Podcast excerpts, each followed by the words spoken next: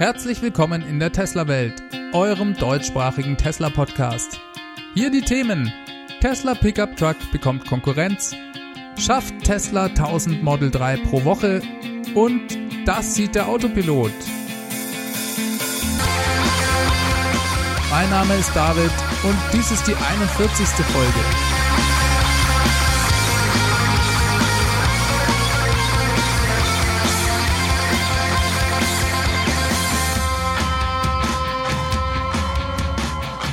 Ja, herzlich willkommen zurück und vielen Dank fürs Einschalten. Schön, dass ihr auch dieses Mal wieder mit dabei seid. Diese Woche war es ein bisschen ruhiger als sonst. Es gab nicht ganz so viele Tesla News. Vielleicht sind das noch die Nachwirkungen von Thanksgiving. Das ist ja in den USA eine sehr wichtige Ferienwoche. Aber auch wenn es ruhig ist, gibt es eigentlich doch immer was zu berichten. Ich hatte noch nie Probleme, zu wenig Material für diesen Podcast zu finden. Pünktlich zum ersten Advent gab es zum Beispiel eine sehr aufregende Meldung in Europa. Und zwar wurde ein Sattelschlepper voll mit Model 3 beladen gesichtet und fotografiert. Der Sattelschlepper hatte ein niederländisches Kennzeichen und daneben war ein belgisches Fahrzeug zu erkennen. Diese Model 3 sind vermutlich für weitere Tesla Stores vorgesehen. Aufregend zu sehen, dass es hier vorangeht. Es geht ja also langsam wirklich los und das pünktlich zur Weihnachtszeit.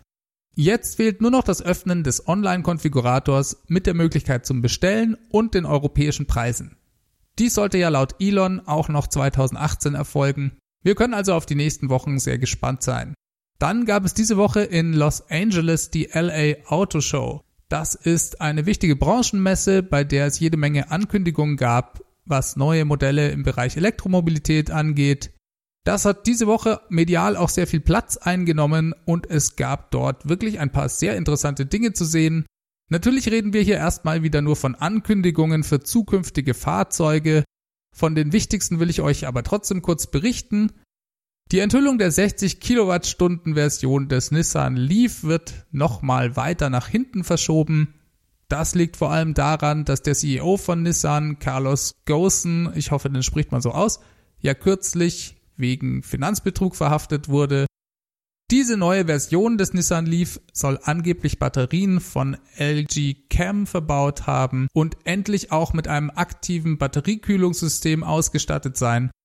Der Startpreis könnte laut Informationen, die auf einer Händlerseite aufgetaucht sind, sogar bei nur 36.000 US-Dollar liegen in den USA. Wie gesagt, man wird sich hier noch etwas gedulden müssen. Einen genauen Termin nannte Nissan nicht. Dann gab es eine Ankündigung von Kia für den 2020er Soul, der verwirrenderweise bereits ab Ende 2019 erhältlich sein soll. Dieser kommt mit einer Batteriekapazität von 64 Kilowattstunden und einem stärkeren Antrieb. Das Fahrzeug soll damit über 300 Kilometer Reichweite erreichen und mit 100 kW und CCS-Stecker auch schnellladefähig sein. Das Fahrzeug bekommt übrigens damit das gleiche Battery Pack, das auch im Hyundai Kona steckt. Was an dieser Meldung hier auch noch ganz interessant ist, Kia wechselt hier vom bisher verbauten Shademo-Standard auf CCS. Dies also vielleicht auch ein Hinweis darauf, wohin die Reise da in Zukunft gehen wird. Dann gab es noch den Audi e-tron GT Concept zu sehen, der ebenfalls auf der Messe vorgestellt wurde. Das ist ein sehr schickes Fahrzeug von Audi. Es handelt sich im Prinzip um einen S7 Sportsback der mit dem Antriebsstrang des Porsche Taycan verheiratet wurde. Damit könnte der e-tron GT auch auf das 800 Volt Ladesystem von Porsche zurückgreifen. Er sollte also ebenfalls sehr schnell laden können. Audi hat angegeben, dass er bis zu 70% Batterieladestand mit über 150 kW laden kann. Von 0 auf 100 braucht der dreieinhalb Sekunden und die Höchstgeschwindigkeit liegt bei 240 kmh. Reichweite bei über 400 Kilometern. Das sind insgesamt sehr passable Werte. Abgesehen vom Schnellladen, zumindest Stand heute, bleiben diese Spezifikationen aber trotzdem alle hinter dem Model S zurück und der Audi e-tron GT erscheint ja eben auch erst 2021. Das ist aber alles kein Drama. Wir freuen uns trotzdem über jede Bereicherung des Marktes. Ich denke, Tesla-Fans werden sowieso weiterhin Tesla kaufen damit bietet der Audi e-tron GT vermutlich eher eine Chance, hartgesottene Audi-Fans in ein Elektrofahrzeug zu bekommen. für die ein Tesla aus Markenpräferenz nie in Frage käme. Das ist gut für die Elektromobilität insgesamt. Je mehr Auswahl es gibt, desto besser. Von daher freue ich mich auf diesen Audi. Als letztes berichte ich euch noch von einer neuen Firma, über die bisher eigentlich nichts bekannt war. Es handelt sich um das Unternehmen Rivian. Das ist ein schon etwas älteres Start-up, das gerade neun Jahre lang abseits der Öffentlichkeit quasi in der Verdeckung einen vollelektrischen Pickup-Truck und auf der gleichen Plattform ein vollelektrisches SUV entwickelt hat. Vor zwei Jahren hat Rivian sich eine Fabrik gekauft und bereits angefangen, die Produktion dort aufzubauen. Trotzdem gehen sie relativ konservativ noch von zwei weiteren Jahren aus, bevor die Fahrzeuge dann wirklich auf den Markt kommen können. Beide Fahrzeuge haben spektakuläre technische Daten. Sie werden von vier elektrischen Motoren mit jeweils 147 kW Leistung angetrieben, die die knapp 2,7 Tonnen in nur etwas über drei Sekunden von 0 auf 100 katapultieren. Dadurch, dass man einen Motor pro Rad hat, werden interessante Features wie zum Beispiel der Tank-Modus, also der Panzermodus möglich, bei dem sich das Fahrzeug auf der Stelle um die eigene Achse drehen kann. Das sollte man jetzt vielleicht nicht unbedingt auf Asphalt machen, wenn man seine Reifen schonen möchte, aber cool ist es natürlich trotzdem. Rivian plant drei verschiedene Battery Pack Größen, 105 Kilowattstunden, 135 Kilowattstunden und 180 Kilowattstunden. Dementsprechend geben sie die Reichweite mit 230, 300 und über 400 Meilen an. Das sind übrigens Minimalwerte, also das ist das Minimum, das sie sich erwarten. Die Fahrzeuge sind mit bis zu 160 kW schnellladefähig und der Pickup Truck setzt einige sehr innovative Ideen um. Zum Beispiel gibt es einen Werkzeugkanal. Das ist im Prinzip ein zusätzlicher Stauraum in Form einer Öffnung mit Klappe, die unten hinter der Fahrertür, also noch vor der Ladefläche sich befindet und quer durch das ganze Fahrzeug geht.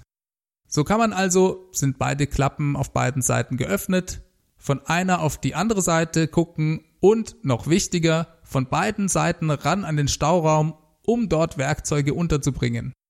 Man kann diesen Kanal ebenfalls als Stufe benutzen, wenn man zum Beispiel Sachen auf dem Dach befestigen möchte. Sehr clever gelöst, wie ich finde. Die Basisversion mit 105 Kilowattstunden soll 69.000 US-Dollar kosten. Für die anderen Battery Pack Größen gibt es leider noch keinen Preis.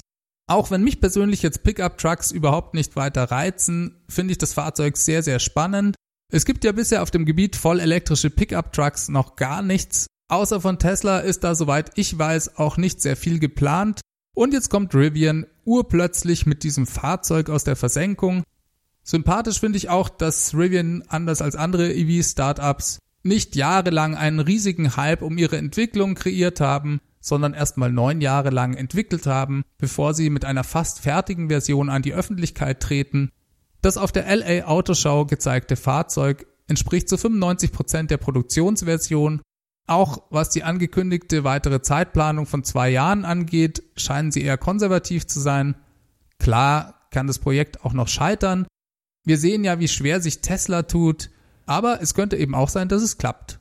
Und diese gewisse Bescheidenheit, die Rivian hier an den Tag legt, lässt mich das Unterfangen doch etwas ernster nehmen und lässt mich hoffen, dass sie es schaffen. Man kann, wie bei Tesla, die Fahrzeuge vorreservieren. Dieses funktioniert ebenfalls über eine 1000 Dollar Anzahlung, die im Falle einer Stornierung zurückerstattet werden kann. Ein sehr interessantes Projekt, und es ist doch super, wenn in zwei Jahren dann schon zwei vollelektrische Pickup-Trucks auf den Markt kommen, die die alteingesessene Branche aufmischen werden. Dachgepäckträger für das Model 3. Tesla hat diese Woche in ihrem Online-Shop einen Dachgepäckträger für das Model 3 vorgestellt. Dieser war bereits nach Minuten wieder ausverkauft und bisher ist leider nicht bekannt, wann Tesla hier für Nachschub sorgt. Dass es einen Dachgepäckträger gibt, ist eine sehr positive Nachricht, wie ich finde, das war ja wegen des Glasdachs immer etwas unklar, ob das möglich sein wird oder nicht. Natürlich gibt es auch Lösungen von anderen Anbietern, die man theoretisch auf das Model 3 hätte installieren können. Und einen kleinen Hinweis darauf, dass Tesla vielleicht doch einen Dachgepäckträger für das Model 3 bringen wird, gab es 2017 bereits, als ein Model 3 Prototyp mit einem Dachgepäckträger gesichtet wurde. Jetzt gibt's ihn also offiziell von Tesla für 450 Dollar im Online-Shop zu kaufen beziehungsweise jetzt gibt's ihn natürlich erstmal nicht mehr von Tesla im Onlineshop zu kaufen. Man muss eben warten, bis das Produkt wieder verfügbar sein wird. Tesla schreibt auf der Webseite, dass der Dachgepäckträger aerodynamisch maximal effizient konstruiert wurde, um möglichst wenig Geräusche im Innenraum zu erzeugen und gleichzeitig möglichst geringe Verluste bei der Reichweite zu haben. Das ist ja schön, dass Tesla versucht, das Design möglichst effizient zu gestalten. Ich denke allerdings, dass vermutlich der Dachgepäckträger selber das kleinste Problem sein dürfte, wenn es um Aerodynamik geht Vielmehr kommt es ja darauf an, was man denn auf den Dachgepäckträger lädt, ob das Fahrräder sind oder eine Dachbox. Und je nachdem, was man da rumfährt, wird sich das natürlich zum Teil sicher drastisch auf die Reichweite auswirken. Trotzdem toll, dass es diese Option gibt. Gerade wenn man Kinder hat, ist jede zusätzliche Möglichkeit, Dinge unterzubringen, immer willkommen. Mit 450 Dollar hat der Dachgepäckträger einen recht stolzen Preis Allerdings gibt es genügend andere Modelle von Drittanbieterfirmen, die ebenfalls ähnlich teuer sind. Diese sogenannten Aftermarket-Produkte sind eben oft recht kostspielig. Ich persönlich hoffe ja auch immer noch auf eine Anhängerkupplung für das Model 3. Auch da wurde in der Vergangenheit bereits ein Prototyp mit Anhänger in den USA gesichtet. Es besteht also weiterhin Hoffnung. Auch das Ziehen eines Hängers wird sich selbstverständlich immer negativ auf die Reichweite auswirken. Es wäre aber trotzdem toll, die Option zu haben.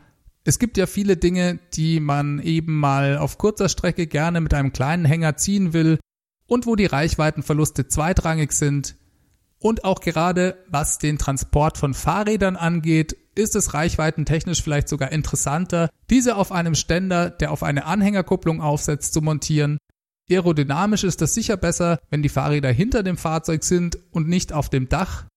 Ich bin sehr gespannt, ob das irgendwann mal beim Model 3 verfügbar sein wird. Im Moment haben sie vermutlich auch noch ganz andere Dinge zu tun, bevor sie weiter über zusätzliche Aftermarket-Produkte nachdenken. Schafft Tesla 1000 Model 3 pro Tag? Tesla versucht ja im Moment die Produktionsrate des Model 3 auf 7000 Fahrzeuge pro Woche nachhaltig zu steigern. Nachhaltig heißt in diesem Zusammenhang, dass sie es dann konstant schaffen, 7000 Model 3 pro Woche zu bauen. In der letzten Ausgabe habe ich euch ja bereits erzählt, dass Elon hier seinen Mitarbeitern ankündigte oder vielleicht sogar androhte, in den letzten Novembertagen die komplette Produktionslinie höchstpersönlich abzulaufen, um sicherzustellen, dass jeder Abschnitt, auch jedes Untersegment genügend Teile herstellen kann, um insgesamt dann auf 1000 Fahrzeuge pro Tag zu kommen. Dies hat er anscheinend auch gemacht, Trotz Meldungen, dass es Tesla gelungen sei, dieses Ziel von 1000 Model 3 an einem Tag zu erreichen, ist es für mich unklar, ob dies tatsächlich geschafft wurde. Diese Berichte beziehen sich nämlich allesamt auf eine geleakte E-Mail von Elon an seine Mitarbeiter. In dieser gratuliert er den Teams, die dies erreicht hätten. Der genaue Wortlaut der E-Mail lässt aber eigentlich nicht zu 100% darauf schließen, dass wirklich alle Produktionseinheiten dies auch erreicht hätten. Die Formulierung lässt da durchaus Raum für eine andere Interpretation. Elon weist seine Mitarbeiter weiterhin dazu an, das Erreichen einer konstanten Rate von 1000 Model 3 pro Tag zu ihrer Top-Priorität zu machen. Im Moment hapere es da noch bei der Chassisproduktion. Es geht jetzt vor allem darum, Arbeitsprozesse noch weiter zu vereinfachen. Elon schrieb, man müsse sich verdeutlichen, dass ein Fahrzeug aus ungefähr 10.000 verschiedenen Teilen gemacht sei Abhängig davon, wie man das berechne, würde das Standard Range Model 3 heute bei ungefähr 38.000 Dollar liegen. In der Folge koste jedes Teil, wenn man denn dann von 10.000 Teilen ausgeht, nur ungefähr 3,80 Dollar. Er fährt dann fort, auch wenn man dies vielleicht nicht erwarte, so bedeutet dies, dass man, um weitere Kosteneffizienz zu erreichen, jeden einzelnen Penny umdrehen müsse. Daher könnten auch sehr kleine Effizienzsteigerungen den entscheidenden Unterschied machen. Selbst wenn man einen Arbeitsprozess nur geringfügig vereinfache, so dass dann zum Beispiel ein Gabelstapler eine Fahrt weniger machen muss, könnte dies in der Summe einen starken Einfluss auf die Kosteneffizienz letzten Endes haben. Ja, da hat Elon sicher recht. In der Summe macht Kleinvieh eben auch Mist. Mich hätte noch genauer interessiert, wie er diese Referenz mit den 38.000 Dollar meint es klingt für mich so, als würde er sagen, wenn wir das Model 3 mit der Standardreichweite, also dem kleinsten Battery Pack heute produzieren würden, könnten wir es für 38.000 Dollar verkaufen. Es würden damit also nur noch 3.000 Dollar fehlen, um auf die versprochene 35.000 Dollar Version zu kommen. Das scheint mir gar nicht mehr so viel. Natürlich hat er recht, wenn er sagt, dass es sehr viele Teile und Einzelschritte gibt, bei denen eben jeder Cent einen Unterschied macht. Allerdings gibt es im Umkehrschluss dann eben auch ganz, ganz viele Stellschrauben, worin für mich ja auch wieder eine Chance liegt. Ein weiterer Grund, der mich hier positiv stimmt, ist die Ankündigung Elons vor einiger Zeit, derzeit an einer neuen Battery Pack und Zellchemie zu arbeiten, die in den nächsten zwei bis drei Monaten fertig sein soll. Ich glaube, dies wird auch nochmal ganz maßgeblich dazu beitragen, die 35.000 Dollar Variante des Model 3 Wirklichkeit werden zu lassen. Elon hatte während eines der letzten Earnings Calls angekündigt, dass Tesla vermutlich bis Ende des Jahres auf 100 Dollar pro Kilowattstunde Herstellungskosten kommen könnte, was die Produktion von Batteriezellen angeht. Hochspannend zu sehen, ob diese neue Batteriezellgeneration genau diesen wichtigen Meilenstein ermöglicht. Sehr interessant wird weiterhin auch zu sehen sein, wie es Ende Dezember ausschaut. Kann Tesla bis dahin dauerhaft auf die Produktionsrate von 7000 Model 3 pro Woche kommen? Was die Nachfrage angeht, dürfte das Quartal wieder ein absoluter Rekord werden, denn bis Ende des Jahres gibt es ja in den USA noch die volle Steuererleichterung von 7500 Dollar. Bei Tesla lief am 30. November die allerletzte Bestelldeadline ab, bis zu der man garantiert noch sein Fahrzeug bis 31. Dezember ausgeliefert bekommt.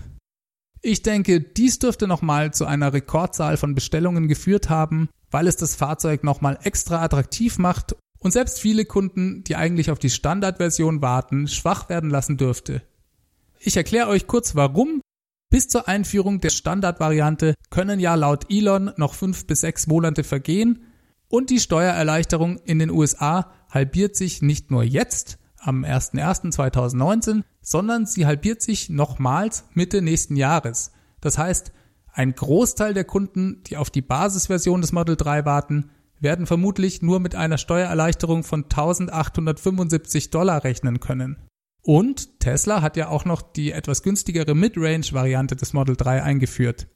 Erhält man diese noch dieses Jahr, muss man nach Abzug der Steuererleichterung dafür nur 38.500 Dollar bezahlen wartet man auf die Standard-Range-Variante und zieht dementsprechend nur 1875 Dollar Steuerersparnis ab. So sind das 33.125 Dollar. Das sind also nur 5.375 Dollar Unterschied, für die man eine ganze Menge mehr Auto bekommt. 40 Meilen mehr Reichweite, das sind fast 65 Kilometer mehr. Das ist ja schon recht ordentlich. Und zusätzlich hat man dann ja auch noch alle Vorteile der Premium-Features. Auch dies ist sehr attraktiv, gerade wenn man an den Wiederverkaufswert des Fahrzeugs denkt. Zu der Premium-Ausstattung gehören die Premium-Kunstledersitze mit Sitzheizung, mit elektrischer 12-Wege-Verstellbarkeit für den Fahrer und den Beifahrer, Sitzheizung auch auf der Rückbank, die Center-Konsole mit Abdeckung und den vier USB-Ports mit den zwei Dockingstationen für Smartphones, das Premium-Soundpaket, welches absolut hervorragend ist, das getönte, durchgehende Glasdach mit UV- und Infrarotschutz, elektrisch einklappbare und beheizte Seitenspiegel, LED-Nebelscheinwerfer und, für mich fast am wichtigsten, verschiedene Fahrerprofile, auf die sich Sitz- und Spiegeleinstellungen genau abspeichern lassen. Das finde ich wirklich ein sehr komfortables Feature. Das Auto erkennt direkt beim Einsteigen anhand des Smartphones, um welchen Fahrer es sich handelt und lädt dementsprechend dessen Profil mit allen Einstellungen für die Spiegel, für den Sitz, das Lenkrad und so weiter. All dies bekommt man also noch bis Ende des Jahres relativ kostengünstig dank der Steuerersparnis und man hat ja dann auch das Auto sechs Monate früher. Das darf man auch nicht vergessen, dass die potenziellen Kunden ja seit Jahren auf das Fahrzeug warten und für mich wäre das durchaus ein Argument. Ein halbes Jahr früher im Model 3 unterwegs zu sein, bedeutet einfach ein halbes Jahr mehr Spaß zu haben Ihr seht also, für Tesla ist im Moment die einzige Beschränkung die Anzahl der Fahrzeuge, die sie bauen können. Und dadurch diesen Riesenerfolg von Tesla in den USA auch immer mehr Leute auf Tesla und das Model 3 aufmerksam werden, glaube ich, können wir davon ausgehen, dass es auch ohne diese Steuersubvention hier keine Einbrüche geben wird, was die Nachfrage angeht. Jetzt warten wir erstmal ab, wie sich Tesla im Dezember schlägt. Ich kann es kaum erwarten, bis Tesla nach dem Quartal seine Zahlen bekannt gibt. Dann bin ich diese Woche noch über ein sehr interessantes Video gestolpert, welches genau aufzeigt, was Autopilot zurzeit sehen und erkennen kann. Solche Videos gab es in der Vergangenheit schon öfters. Dieses hier ist aber das mit Abstand beste, was ich jemals gesehen habe. Es handelt sich um ein 360-Grad-Video. Das heißt, wenn ihr es mit eurem Smartphone anschaut, könnt ihr euch nach allen Seiten drehen und seht dementsprechend genau, was alle Kameras im Fahrzeug wahrnehmen. Das ist ja genau auch die Idee, die hinter Autopilot steckt, dass das Fahrzeug eine 360 Grad Rundumsicht hat und damit einem menschlichen Fahrer auf Dauer überlegen sein wird, da das Gesichtsfeld des Fahrzeugs eben 360 Grad abbilden kann. Ich habe euch das Video in den Show Notes verlinkt. Im Prinzip wird hier einfach grafisch dargestellt, was Autopilot sieht zum Beispiel wird die Straße grün eingefärbt oder auch andere Flächen, auf denen das Fahrzeug fahren könnte. Gegenstände, Fahrzeuge, Objekte werden mit einer sogenannten Bounding Box, also mit einer Art Rechteck markiert, sobald diese vom Fahrzeug erkannt werden. Jetzt ist es nicht etwa ein Tesla-Video, sondern es stammt von einer Gruppe von Jungs, die es geschafft haben, diese Bilddaten, die Autopilot verarbeitet, in Echtzeit aus dem System zu ziehen. Und zwar haben sie hier zwei Dinge erreicht. Erstens konnten sie die Bilddaten abgreifen, die von den Kameras gefilmt werden. Und zweitens konnten sie noch die Daten abgreifen, die quasi von dem neuronalen Netz, das die Bilddaten interpretiert, zurückkommen. Sie waren in der Lage, und das ist schon sehr faszinierend, zu analysieren, was diese Daten genau bedeuten und wofür sie stehen. Und sie haben verstanden, diese Daten so zu interpretieren, um zu sehen, okay, hier erkennt Autopilot gerade ein Stück befahrbare Straße und hier erkennt er ein Fahrrad. Diese Informationen aus dem neuronalen Netz zusammen mit den Bilddaten haben sie dann quasi reverse engineert und in einem Video grafisch dargestellt. Sie haben also die Bilddaten genommen, geschaut, was macht das neuronale Netz damit, was gibt dieses aus, was könnte dies bedeuten und dies dann grafisch als Overlay sozusagen auf die Bilddaten draufgepackt, sodass wir uns jetzt das Video anschauen können. Das ging nicht für alle Daten. Es gab durchaus auch Daten, die sie nicht verstanden haben. Trotzdem ist das Ergebnis beeindruckend und sie haben sich zusätzlich noch die Mühe gemacht, die Bilddaten der verschiedenen Kameras zu einem 360-Grad-Video zusammen zu stitchen, sodass man hier wunderbar diesen 360-Grad-Aspekt genießen kann, und eine komplette Rundumsicht ums Auto hat, wenn man sein Smartphone dreht. Ihr könnt es einfach mal ausprobieren. Schaut euch mit dem Smartphone um, dreht es in die Richtung, wo ihr hinschauen möchtet. Eine tolle Möglichkeit, mal zu sehen, was denn ein Tesla wirklich sieht. In der Vergangenheit gab es schon öfter solche Videos, zum Teil auch noch mit älteren Softwareversionen und man kann deutlich sehen, dass es hier einen Unterschied in der Qualität der Erkennung gibt. Von daher sehr spannend und sehr empfehlenswert. Autopilot ist für mich ein sehr faszinierendes Thema, da Tesla hier etwas versucht, was eigentlich sonst auch in dieser Form keine andere Firma überhaupt nur probiert. Und zwar versuchen sie, das autonome Fahren fast ausschließlich über ein visuelles System zu lösen. Das heißt, sie gehen davon aus, dass Kameras als Input eigentlich ausreichen müssten, um vollautonom fahren zu können, die Logik ist eigentlich ganz einfach, nachdem sie sagen, dass der Mensch ja mit seinen zwei Augen auch im Prinzip nur zwei Kameras hat. Die große Herausforderung ist also, dem Computer beizubringen, die Bilddaten korrekt zu interpretieren. Dafür verwendet Tesla sogenannte neuronale Netze und setzt da auch zu 100% drauf, dass dies damit funktionieren wird. Das ist auf jeden Fall eine Wette, die sie da abschließen. Wir werden sehen, ob es klappt. Das jetzt genau im Detail zu erklären, würde absolut den Rahmen sprengen. Im Prinzip sind neuronale Netze eine Unterspielart von Machine Learning. Das heißt, es ist eine Methode, wie man einem Computer etwas beibringen kann. Bei dieser Technik, die es im Prinzip als Idee schon seit Jahrzehnten gibt, hat sich in den letzten zwei bis drei Jahren extrem viel getan. Das liegt teilweise daran, dass es immer mehr Rechenleistung zur Verfügung gibt. Solche Berechnungen lassen sich auf Grafikkarten durchführen, die ja in den letzten Jahren auch immer leistungsfähiger geworden sind. So ist es inzwischen möglich, dass relativ kleine Entwicklerteams mit speziellen Algorithmen und sehr viel Rechenleistung hier extrem gute Ergebnisse erzielen. Ich kann ja mal einen Versuch starten zu erklären, wie das funktioniert. Ich bin natürlich auch kein Experte, Von daher seht's mir nach, wenn ich das hier nicht hundertprozentig gut erklären kann. Ich habe das wie folgt verstanden. Wenn man bisher einem Computer etwas beibringen wollte, dann musste man ihm jede Menge Regeln an die Hand geben, nach denen er dann handeln sollte.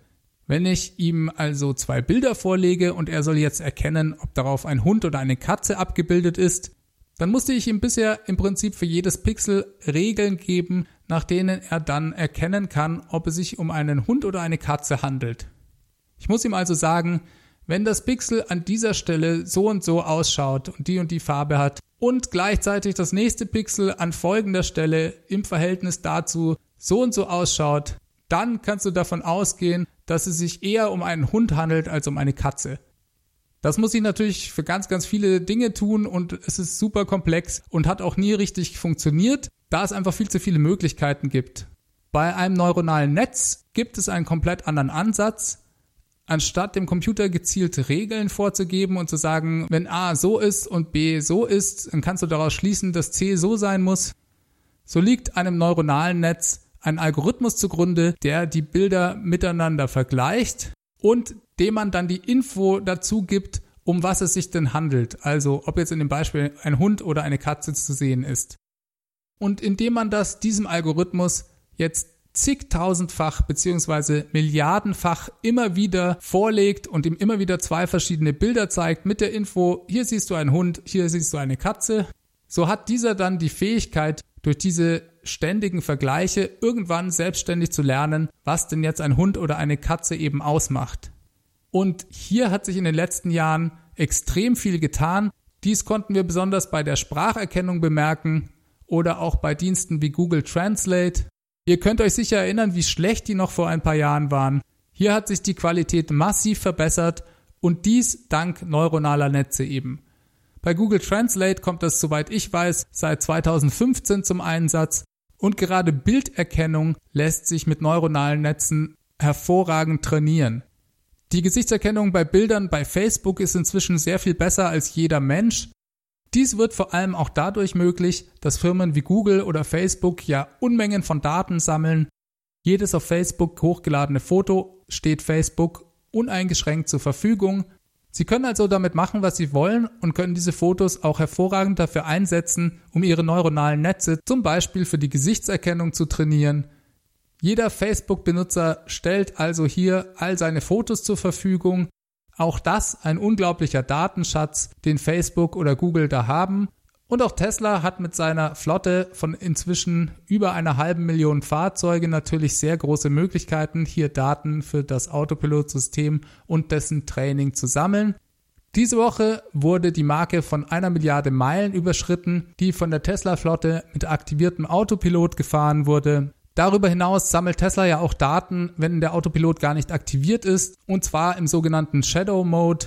Wie viele das letztendlich genau sind, ist natürlich nicht bekannt, aber man kann davon ausgehen, dass Tesla hier einen deutlichen Wettbewerbsvorteil hat, denn Tesla hat eben diese Flotte auf der Straße.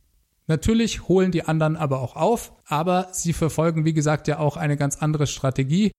Zu dieser einer Milliarde gefahrenen Autopilotmeilen lässt sich noch sagen, dass Elon hier irgendwann mal dazu behauptete, dass dies das Minimum sei, um die Lenkfunktion von Autopilot aus der Beta-Phase herauszuführen. Ob sich hier der Status also bald ändert, werden wir sehen. Ich glaube, basierend auf diesen positiven Erfahrungen von Firmen wie Google oder Facebook hat Tesla hier das Selbstbewusstsein, mit Hilfe von neuronalen Netzen das autonome Fahren über ein visuelles System lösen zu wollen. Dies geht so weit, dass Tesla zum Beispiel auch gar keine Regensensoren im klassischen Sinne mehr verbaut. Auch hier kommt ein neuronales Netz zum Einsatz, das über die Kameras erkennen soll, wie stark es regnet. Dies funktioniert im Moment noch nicht allzu gut und führt immer wieder zu Beschwerden von Kunden. Elon hat diese Woche dazu getwittert, dass hier in wenigen Wochen ein Update erfolgen wird, das genau dieses neuronale Netz verbessert. Und in dieser Twitter-Unterhaltung gab es dann auch noch einen weiteren Hinweis darauf, wie sehr Tesla auf diese visuellen Systeme setzt. Und zwar beschwerte sich dann noch jemand bei Elon, dass oft Dinge wie die automatische Abstandshaltung bei Regen nicht gut funktionieren, da Regen das Radar und die Ultraschallsensoren stört. Elon antwortete, man könne hier Abhilfe schaffen, indem man eine wasserabweisende Beschichtung an der Stelle, wo das Radar verbaut ist, aufträgt. Dies könne man entweder selber machen oder auch im Service Center sehr einfach machen lassen. Und dann schrieb er noch einen kleinen Satz, den ich persönlich sehr interessant fand. Und zwar sagte er, wir arbeiten ebenfalls an Vision Only Driving. Das heißt, sie versuchen, sich so weit auf die Kameras zu verlassen, dass das Radar eigentlich gar nicht mehr nötig sein wird und es dann egal ist, wenn es durch Regen gestört wird. Das heißt jetzt nicht unbedingt, dass sie später auf das Radar verzichten werden, nachdem dieses ja auch andere Vorteile mit sich bringt. Zum Beispiel kann das Radar bei Tesla Unfälle erkennen, die man als Fahrer oder auch als Kamera noch gar nicht sehen kann, weil die Sicht durch andere Fahrzeuge versperrt wird. Hier wird das Radarsignal unter den vorderen Autos durchgeschickt es wird also von der Straße und von den anderen Autos, also von der Unterseite der anderen Autos reflektiert, so dass es weiter nach vorne schauen kann. Ihr habt vielleicht auch schon mal eins dieser zahlreichen YouTube-Videos gesehen, bei dem das Fahrzeug vor einem Unfall per Alarmsignal bereits akustisch warnt, ohne dass man irgendwas erkennen kann. Und wenige Sekunden später kracht es dann wirklich und in vielen Fällen konnte der Tesla-Fahrer hier dann noch rechtzeitig reagieren, eben weil er diese Frühwarnung vorher schon bekommen hatte. Von daher glaube ich nicht, dass Tesla komplett auf das Radar verzichten wird. Dieser Kommentar von Elon zeigt jedoch sehr deutlich, wie sehr sie davon überzeugt sind, dass sich autonomes Fahren allein durch Kameras lösen lässt. Laut Elon sollte dies ja nächstes Jahr bereits soweit sein. Da muss man erfahrungsgemäß auch immer etwas vorsichtig sein mit seinen Zeitangaben, das wisst ihr ja alle. Das ist aber auch vollkommen egal, denn wenn Tesla auch noch drei Jahre oder fünf Jahre dafür braucht, so denke ich, haben sie hier einen massiven Vorsprung gegenüber der Konkurrenz, da sie ein vollkommen anderes Konzept verfolgen. Die Konkurrenz versucht ja vielmehr, autonomes Fahren in manchen Teilbereichen oder bestimmten Bezirken einer Stadt zu ermöglichen. Ich glaube, der Hauptunterschied ist die Philosophie, die da dahinter steckt. Die anderen Hersteller scheinen sich zu sagen, dass autonomes Fahren rein über Kameras viel zu komplex und daher nicht realisierbar sei von daher setzen sie auf eine Kombination aus verschiedenen Sensoren, die eventuell dann leistungsfähiger sind als Kameras erstmal. Durch diese Techniken funktioniert das in bestimmten Teilbereichen dann sicher auch sehr gut und vielleicht sogar besser als bei Tesla erstmal. Und Tesla bzw. Elon sagt, nein, das ist alles nicht notwendig. In der Natur funktioniert alles mit Augen, also mit Kameras und dem Gehirn dahinter, das dementsprechend die Bilder dann auswertet und interpretiert. Dies mit Computern zu lösen ist zwar auf den ersten Blick deutlich schwieriger, hat aber einen großen Vorteil. Wenn man es auf diese Weise hinbekommt, dann wird es in allen Einsatzszenarien funktionieren.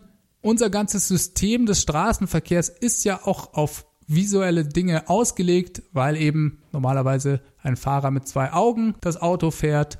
Tesla würde also, wenn sie es hinbekommen, eine globale Lösung bekommen, auch wenn der Weg dorthin ein viel härterer ist. Wir werden sehen, ob Elon da recht behält. Für mich ist das wieder mal so eine Sache, von der alle Experten sagen, das kann nicht funktionieren und Elon behauptet einfach das Gegenteil und versucht die Sache zu lösen. Dass er damit Erfolg haben kann, das hat er uns in der Vergangenheit schon öfters bewiesen. Wenn Tesla das hinbekommt, haben sie meines Erachtens eine sehr gute Chance, zu einem der wertvollsten Unternehmen der Welt zu werden. Schaut euch das Video also mal an. Den Link dazu findet ihr, wie gesagt, in den Show Notes.